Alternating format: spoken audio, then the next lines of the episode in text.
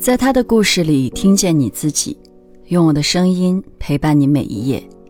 嗨，这是由喜马拉雅和网易人间一起为你带来的女性故事电台，我是为你讲故事的晨曦。今天要和你分享的是，在命运面前，我首先是一个母亲。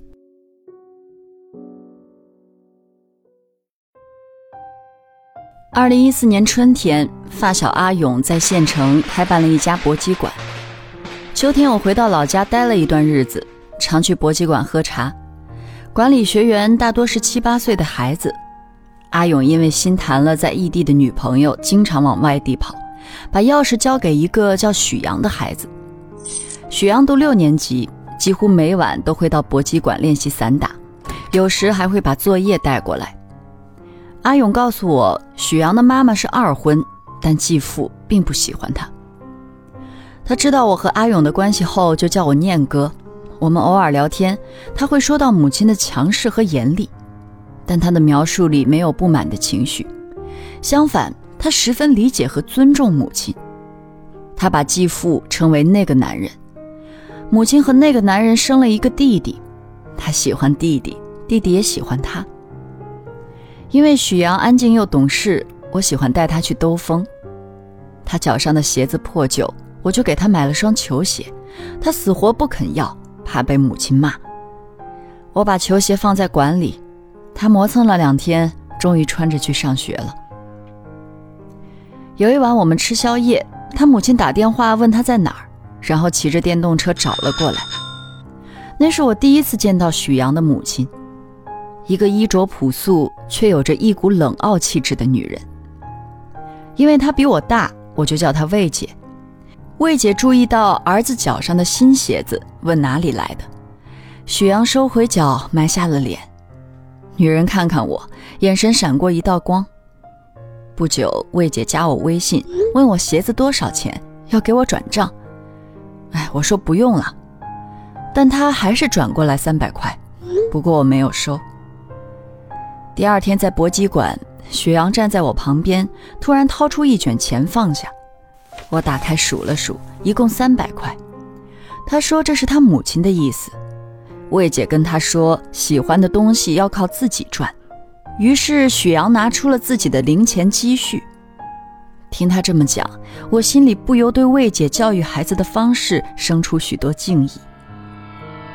不久之后，我去了外地。跟这对母子暂时没有了交集。二零一五年六月份，我回到县城，一天醒来，看到魏姐在微信上问我在哪儿。这条消息是凌晨四点多发出的。我问她有什么事儿，她打来语音说许阳离家出走了，问她是否跟我联系过。稍晚，我见到了阿勇，他告诉我许阳的母亲和继父正在闹离婚。我们找到了魏姐。他看见我们后扑过来问有没有许阳的消息，我俩都摇头。我想起一周前我在街上碰到过许阳，我叫住他想带他去吃东西，他摇头说不饿。我说送他回家，他说自己没有家，还要在暑假去找他在哈尔滨的爸爸。最后他问我能不能借点钱，我只有两百块现金。他把这钱揣进口袋，说一定会还我，然后埋着头走了。我把这事儿告诉了魏姐后，大家决定送她去德州坐火车。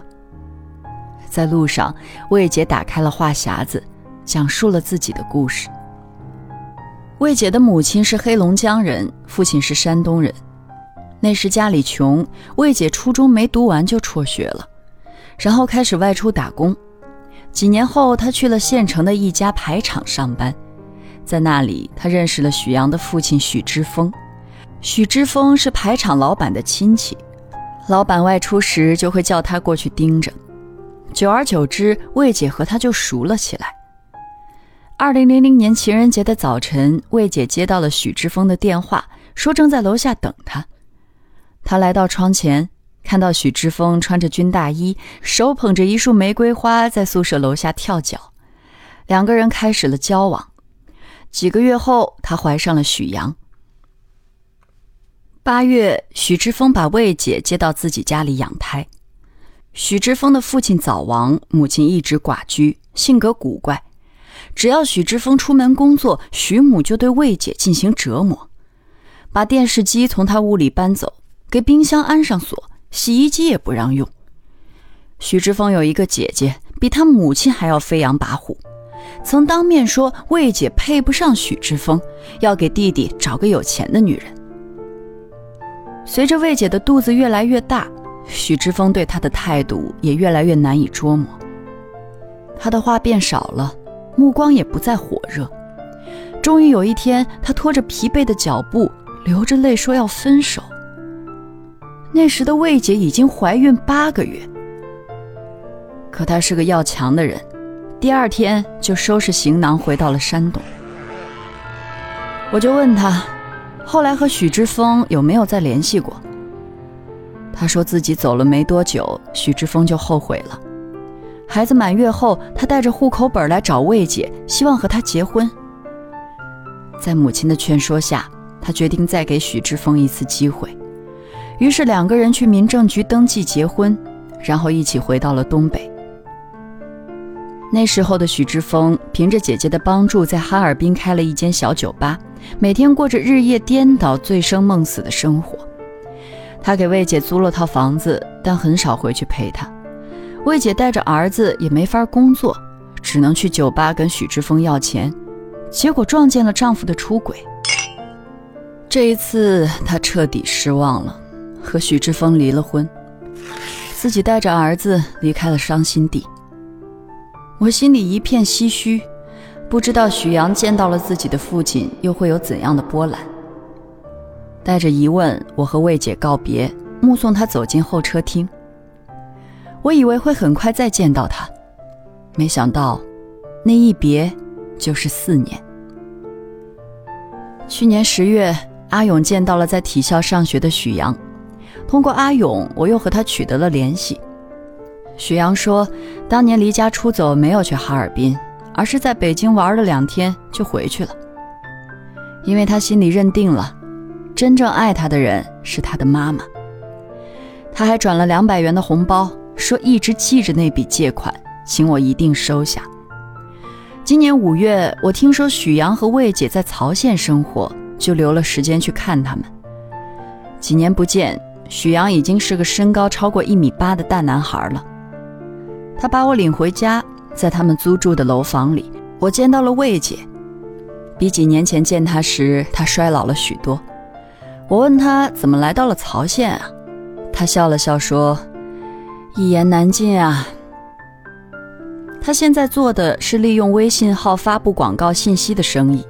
他说，在曹县已经拓展了三年多，几个月前又新开辟了一个县城。中午趁魏姐做饭的功夫，我带许阳出去买东西。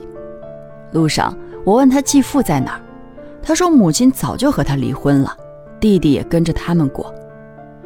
因为这件事儿，魏姐和李叔也分手了。我问李叔是谁，他说是妈妈共同生活了三年的男朋友。那天下午，魏姐请我开车载她去拜访客户，路上魏姐给我讲述了这几年的事儿。和许志峰彻底断绝关系之后，魏姐开始了一边带孩子一边工作的生活。许阳长到三岁，她把儿子送进了幼儿园，然后去了德州，在一家大型浴场做领班。不到半年就做到了大堂经理，然后把儿子接到了身边。二零零九年，她从浴场辞职，做起了女性用品生意。随后，她认识了第二任丈夫杨波，两个人是游戏里的群友，之前没有见过面。那天，她下县城铺货，需要在当地找一个司机，在群里问了一下，杨波就联系了她。杨波做了司机，结账的时候却没有要她钱。说想和他交朋友。两人分别以后，杨波开始频繁联系他，想和他谈对象。魏姐觉得这个人不靠谱，就拒绝了他。没想到这反而使杨波更加疯狂，还说如果不答应他，就把魏姐铺的那些货全部收走。那时候魏姐生意刚开始，投入了全部积蓄，只好勉强答应。杨波还承诺帮他把当地市场做起来。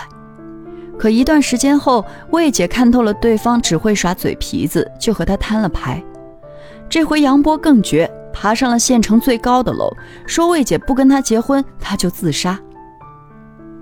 魏姐吓坏了，心想万一他死了，自己惹上了官司，孩子怎么办？就这样，魏姐不但没能和杨波一刀两断，反倒答应了结婚的要求。二零零九年底，魏姐和杨波举办了婚礼，那是她第一次穿婚纱，脸上却没有一丝喜悦。然而，杨波不仅没帮助她把生意做起来，还背着她把回收的货款带上了赌桌。在她怀孕期间，杨波还用她的房子借了一笔高利贷。这件事在二儿子出生以后，他才知道。那时已经晚了，房子没有了，生意搞砸了，魏姐又回到了一贫如洗的日子。认识杨波前，魏姐也曾认识过靠谱的男人，但因缘巧合，总是无法在一起。感慨命运，他总结为一步错，步步错。我问他。要是让他重新选择，会从哪里开始？他想也没想，说早点离婚就行了。那天回到县城，也快到了放学时间，他请我把车开到学校附近，等候他的二儿子杨浩。我问孩子读几年级了，他说读四年级。然后他叹了口气，说杨波自从有了老二，对许阳就明显亲厚有别。虽然许阳比较懂事，从不和弟弟争，但他心里会难受。促使他下定决心离婚的，正是许阳遭遇的霸凌事件。那天他有事，让许阳放学接弟弟回家，结果许阳在校外被几个坏学生围殴了。魏姐接到电话赶过去时，孩子已经被送到医院了。魏姐问老师：“杨浩被谁接走了？”老师说：“让他爸接走了。”晚上，他问杨波：“许阳被打时，他在不在场？”杨波说：“不在。”但是杨浩说：“哥哥被打的时候，爸爸就在旁边看着。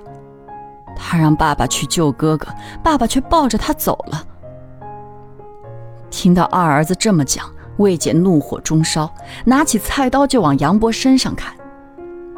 刀刃落在肩膀上，断了一根锁骨。杨波也住进了医院。和许阳在同一个房间，爷俩同住了四五天，谁也没和谁说话。出了院，杨波就收到了魏姐的离婚协议书。经过协商，杨浩留在了杨波身边。离婚后，魏姐把许阳送进了体校，自己又回到德州闯荡，开始接触微信广告业务。她先是在总公司做了一年。之后借钱承包了曹县分公司。借钱给他的人叫李祥春，是个开理发店的老板，也就是许阳说的李叔。之前魏姐经常去他那儿做头发，就熟悉了。两人经过一段时间交往，确定了恋爱关系。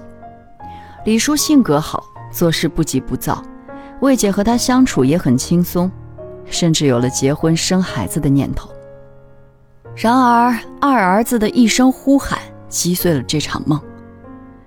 元宵节那天，杨浩用父亲杨波的微信跟魏姐开视频，大声哭喊着：“妈妈救我！”话音还没落下，手机就被一个女人夺走。魏姐看后脸色煞白，连夜就叫李叔开车送他回到了杨波他妈那儿。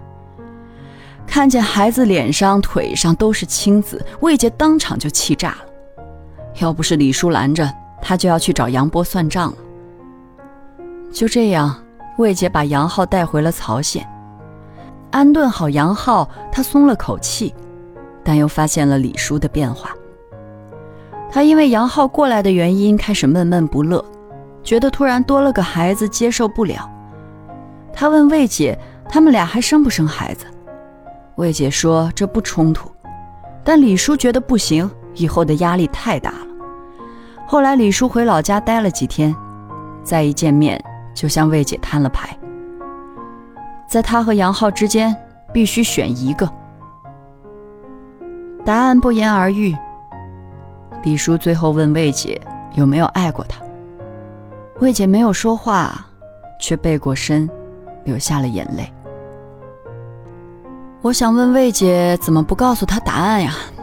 或许李叔会因为这句话就不走了呢。此时学校已经放学了，涌出了许多学生。魏姐落下车窗，朝一个孩子呼喊：“哎，杨浩！”那孩子抬起头来，发现了他，立刻飞出笑容，朝车子奔来。在孩子跳进车厢之前，他对我说：“李叔能从别的女人那儿找到真爱，可是我的孩子不行啊。”